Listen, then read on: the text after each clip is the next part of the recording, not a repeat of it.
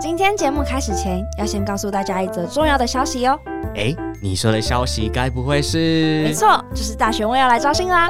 这一次大学问要招募企划部与专案部一共十位伙伴，只要你具有大学学历以上的在校生都可以报名哦。好心动哦！那要怎么做啊？报名方式非常简单，只要填写资讯栏的表单，按送出就完成啦。哎，不过企划部跟专案部的工作内容有什么差别吗？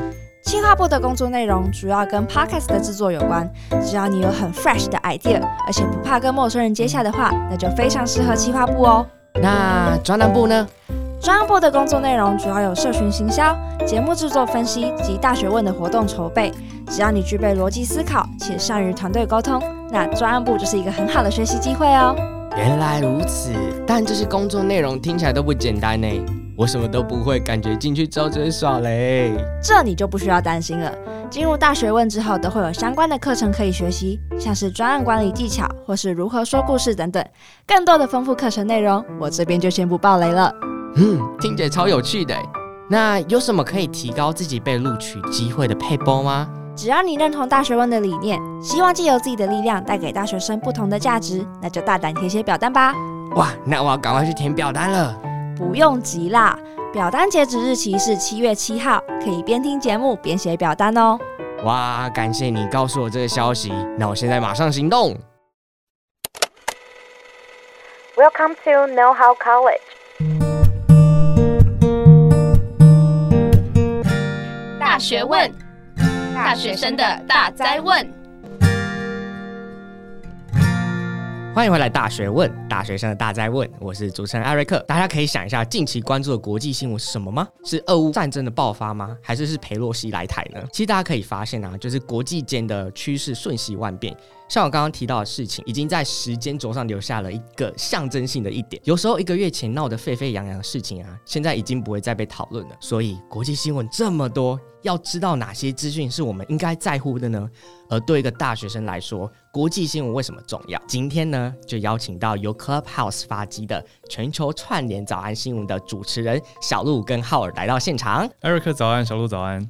艾瑞克早安，浩尔早安，欢迎来到大学问哦！这个声音真的是在我的那个脑袋里面回荡许久。就我前一阵子在当兵嘛，其实我每天都还是会听全球早安串对早安新闻，因为我们可以放手机的，因为手机电量不够嘛，所以我就插着耳机，然后在那边听听广播。那那时候你在做什么？就是在听国际新闻的时候。坐在板凳上，坐在板凳上，没特别的事。对，没有特别的事。可是那时间没有很长哎、欸，你就抓紧时间哦。因为其实我会加速啊。哦，我理解啊。可是你还是用了一个很珍贵的时间来听我们节目，然后可能一边回一下家人朋友的讯息啊等等。因为因为我觉得，如果你在里面脑袋不多接受一些资讯的话，对，真的会就是后来会僵化。我真的有一种这种感觉。呃，如果浩尔跟就是小鹿来介绍你们节目的话，就是全球串联早安新闻。你们会怎么介绍它？因为有些听众可能不了解这个节目。嗯，我们是礼拜一到五每天早上八点到九点，真的在 Clubhouse Live 陪大家一起，嗯、台湾人一起起床，国外的人一起准备下班或者要睡觉的这个时间，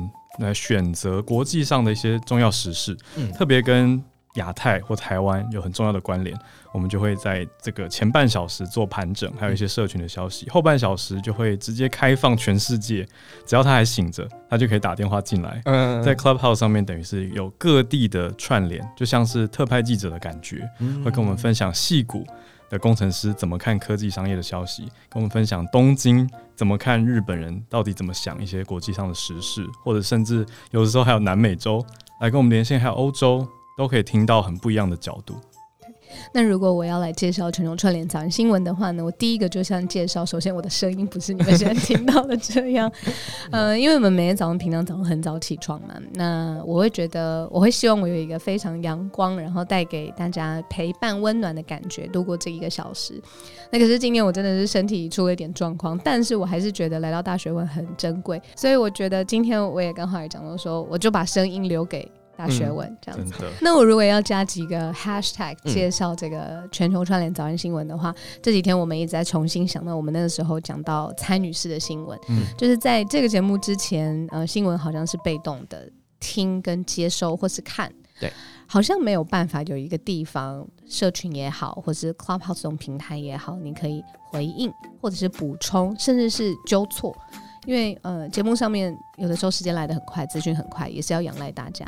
那所以从这个参与的精神，我觉得早安新闻还有一个很特别的，就是众人为众人嘛，嗯、就是呃，我们也从听友的身上学习到很多。例如说，我从来没有在巴西生活，刚才浩尔有讲过，来自世界各地的朋友旅游这一段时间，我们没有办法到任何个国家，但是不同的国家却可以透过这个节目串联。所以我觉得这个真的是一个每一个人为了每一个人的节目。嗯，我自己最深刻的感受啊。是我在台湾这个地方，我可以听到来自全世界的消息，我就觉得哦，我好像今天视野又多了一点。那种感觉，还有来自全世界的什么火车的声音，对，通勤声音，通勤的声音，对啊，哦，我现在在哪里？什么的，对啊。我觉得我会说，我们节目有国际新闻以外，也有一些知识性在里面，因为就要了解一些国家到底为什么发生这件事，其实需要一些背后的脉络累积。那我觉得我跟小鹿真的是跟大家一起在学习。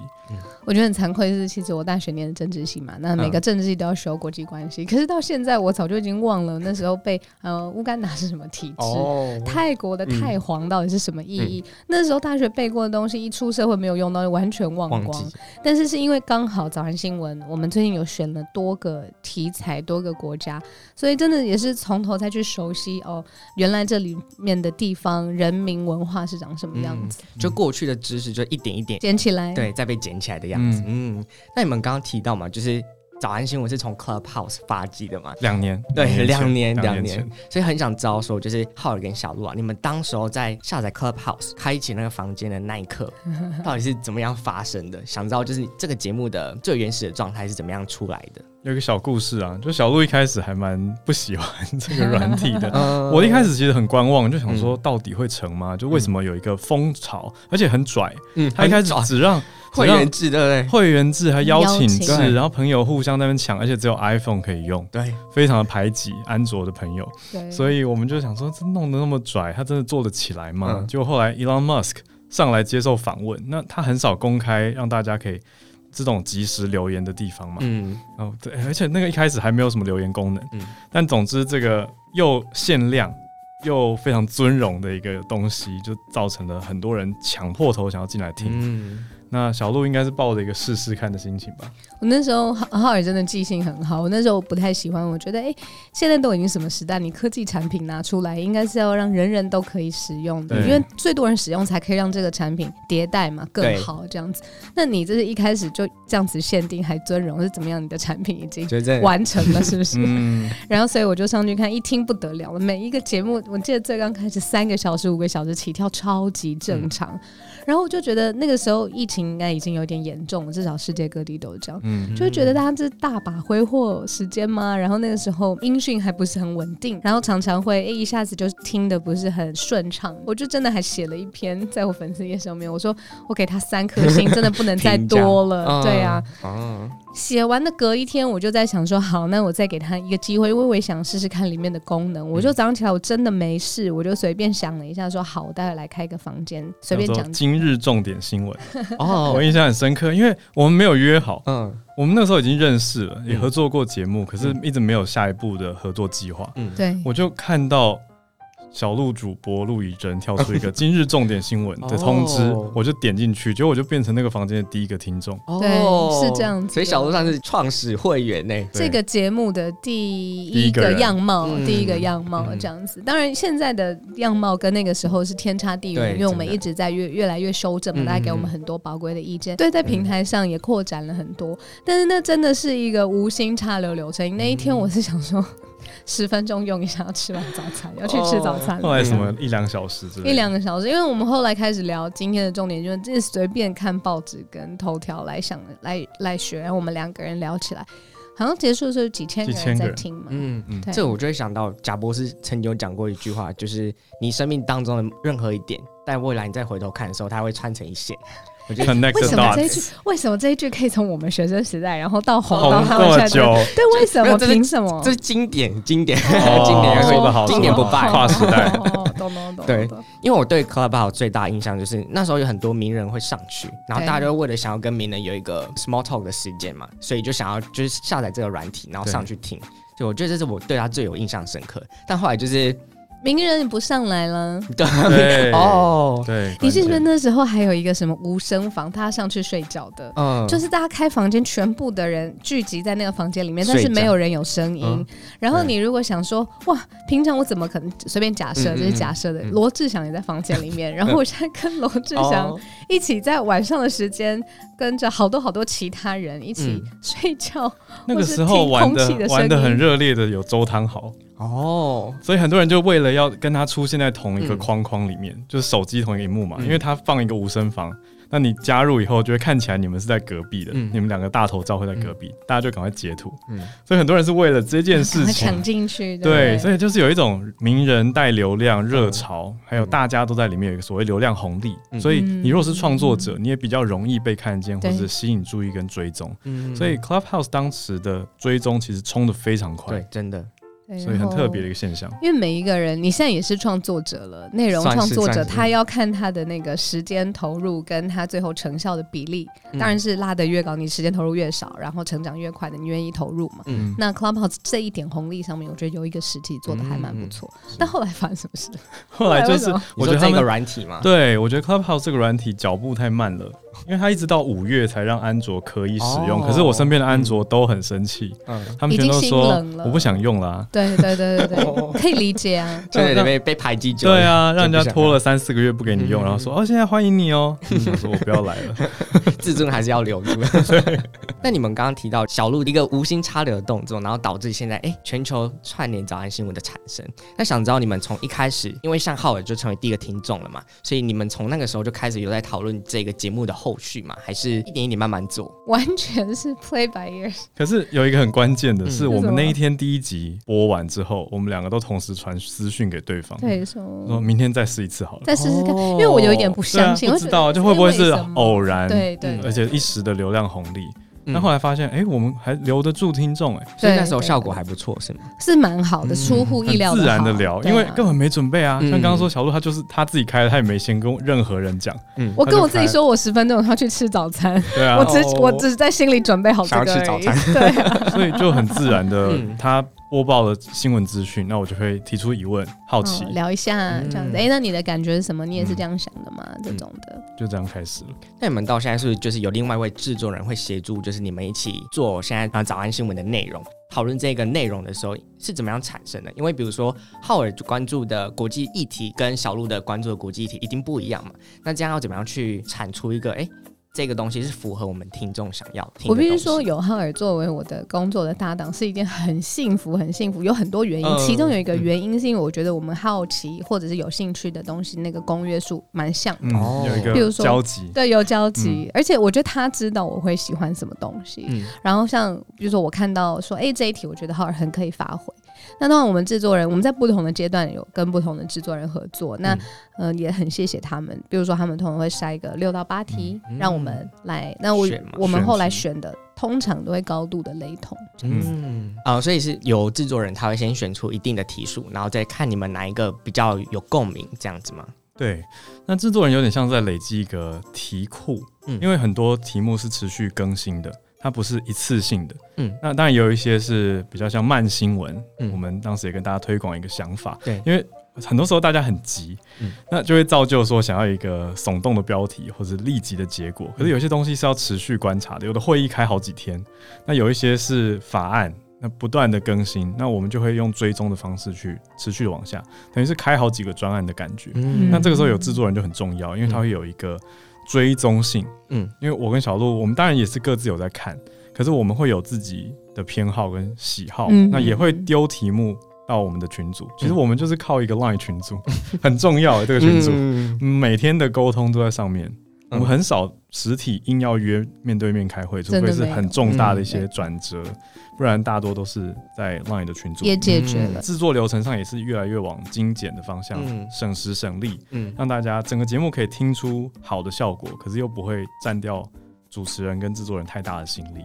就有时候你就是一头热血，嗯，很想做一些事情，对但你不一定会用最聪明的方法做。哦，就是是大家会开玩笑或者呛别人说你这土法炼钢啊，嗯但我不会说他就是不行，不好。而且土法炼钢当下，我们也说实话，也看不到更好的做法，没有想到，就每个人会有自己的你说盲点或局限吧。可是反正。两个人或大家就一起努力嘛，嗯，对啊，那之后就越做越好，或者是其他的观点跟视角补充进来以后，更完整，跟不同的制作人合作，嗯，那大家就有不同的建议跟想法，嗯，就会变得更好。刚好我提到那个慢新闻，我其实很有感觉。有时候国际新闻它并不是今年发生一件事情，立马就会见效，比如说就影响到台湾什么东西，它是一个非常漫长的一个过程。所以我很想很想问啊，就是。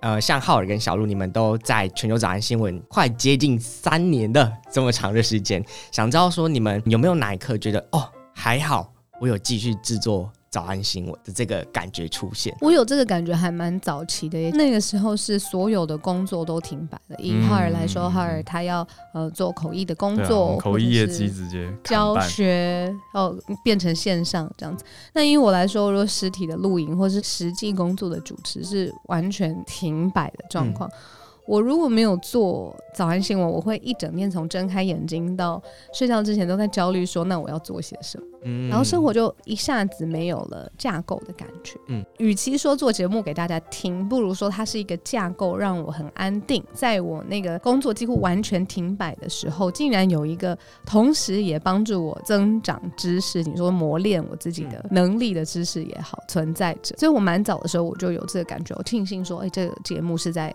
嗯、这个时候，这个其实，嗯嗯，那浩然呢？你有没有哪一刻觉得还好有继续制作这个节目？其实到现在都还是会常常觉得很好，就像小鹿说的，它是一种我我用一个比较俗烂的词来讲，好了，就是生活的仪式感。哦，因为很多听众。嗯他们其实已经开始说每天都要听。那我们也许比如说台湾放假的时候我们会休息嘛？嗯、那我们有的听友在海外啊，他就会想说：哎、欸，今天怎么没有节目？然后就会冲到我们的私讯信箱，怎么了？今天怎么了？对，小编就会来来来转转问说：哎、欸，我们要怎么回应什么？告诉他们一下。那他们就会觉得说什么一天没听浑身不自在，或者什么没听觉得做菜没灵感。嗯，那我就觉得很有趣，很有趣。嗯、那我意思说，那我自己呢？我就在想这件事情。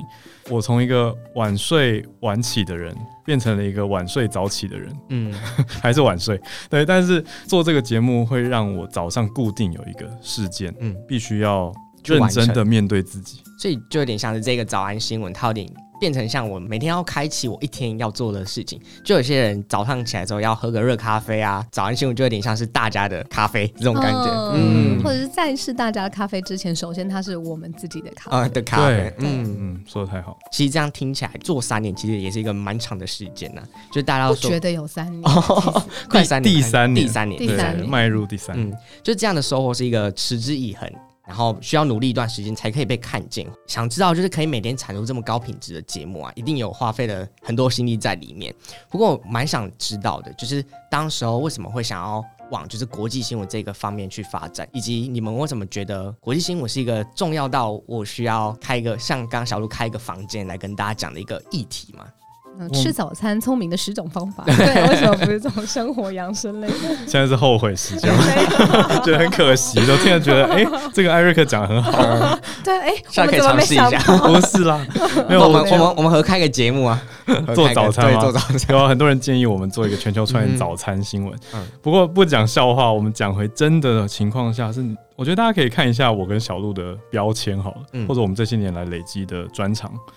小鹿是主播，那也有双语主持。那我是翻译，我是英文教学，我也做过英文新闻播报。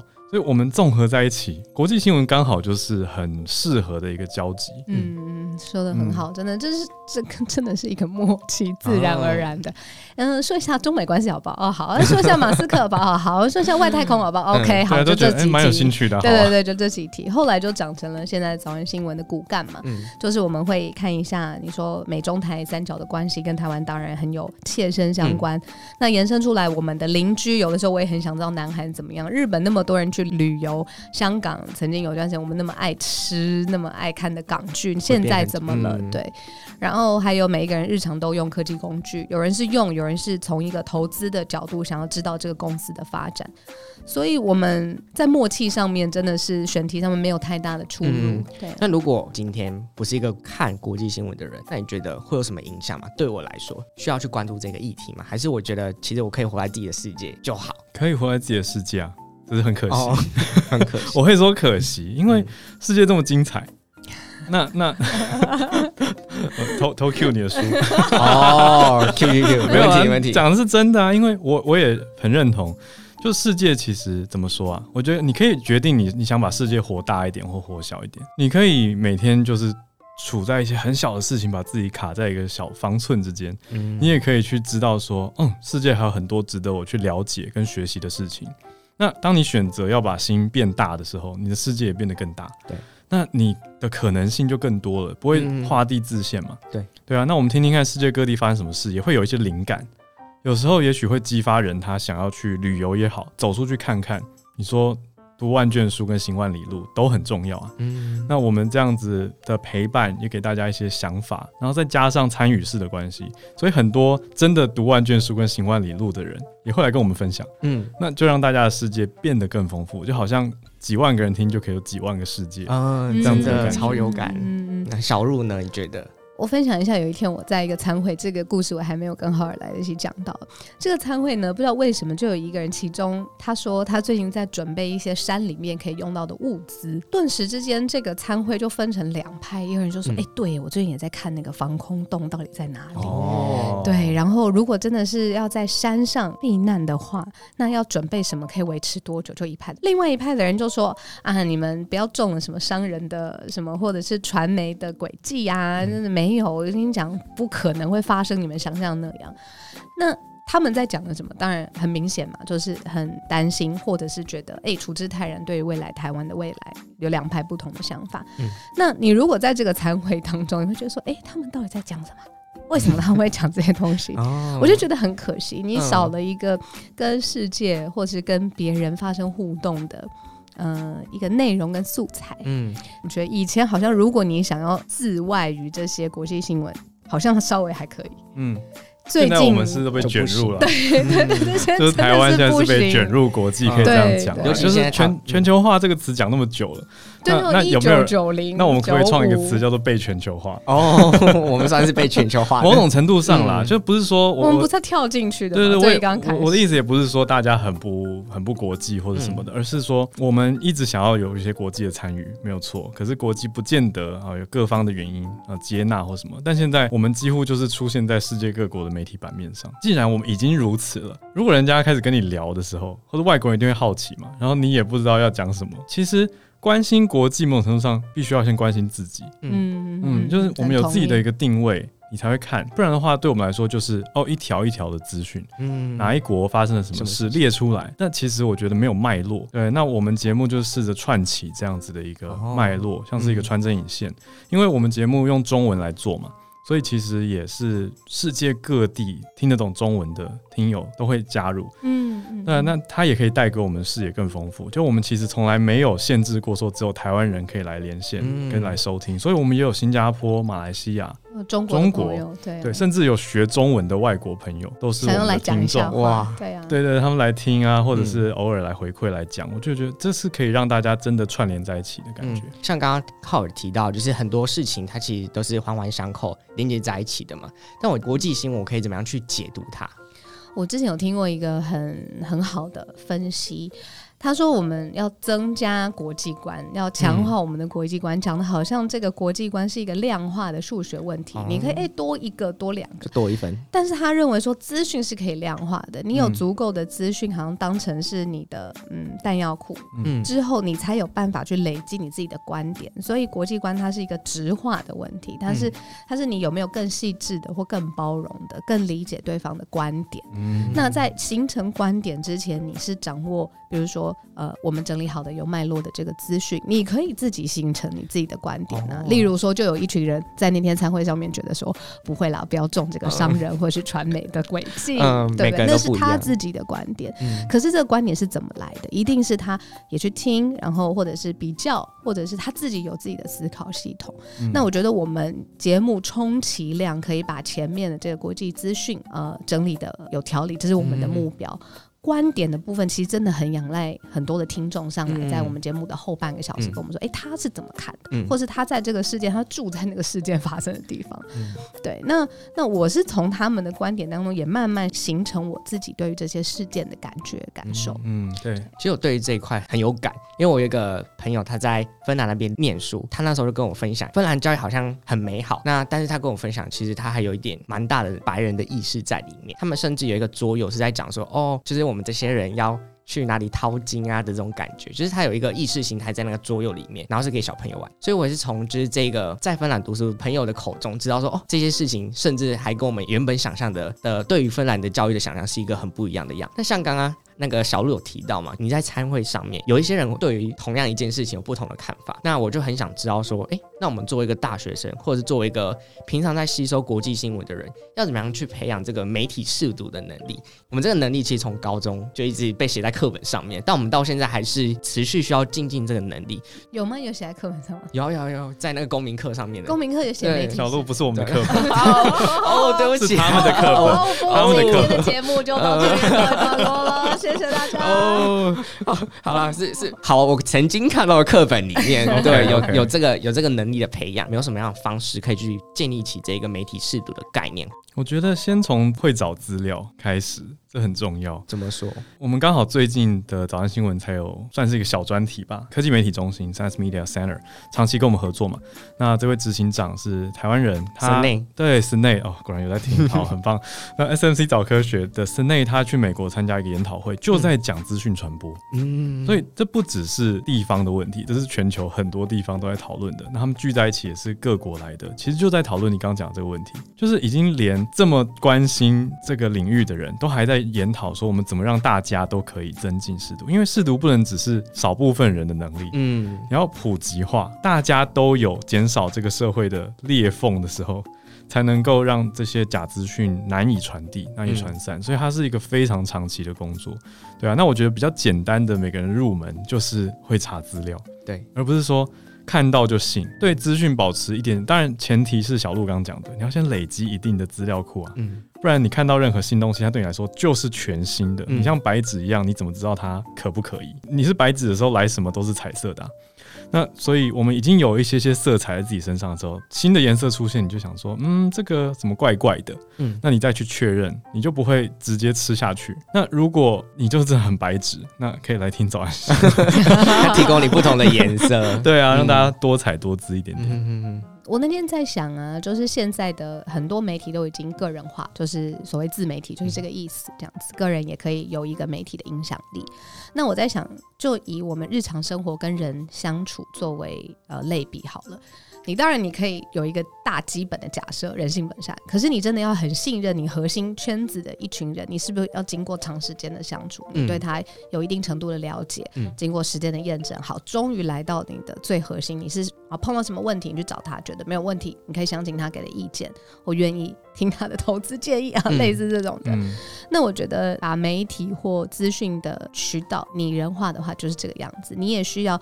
比如说，一开始先筛选出你愿意慢慢接触啊，慢慢相处，等到一定的程度之后，你培养出信任感，那这个就是你信任的资料来源。嗯、但是在这个之前，呃，不论是呃偏左、偏右、偏青台、青中，我觉得都可以先看一下，然后花时间去了解这个媒体的能被信任的程度，嗯，然后再做自己的判断。对啊，真的的确是这个样子啊。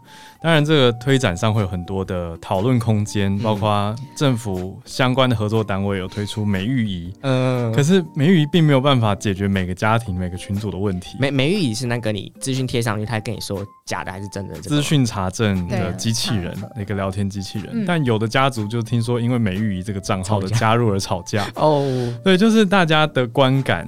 跟接受度是不一样的。嗯、那当然有出现这种所谓我都说温差的时候，我要怎么去调试它？嗯、我觉得这其实牵扯的不只是资讯问题，嗯，它更多是人际关系相处，还有理性、智慧、沟通技巧，对，对这种的。嗯，最后其实我蛮想知道，就是因为国际新闻这么多，就到底哪些新闻是我必须应该关注的，或者是不论你今天是大学生，还是你今天是出社会的，哎、欸，我就给两个指标好了。我觉得如果是我的话，我会选一个。是跟台湾相关的，一个是跟你自己的兴趣相关。嗯、有些人他所有什么议题他都不看，他专门看篮球。我这个也服了，因为篮球的体坛的世界也有很多他自己的文化语言。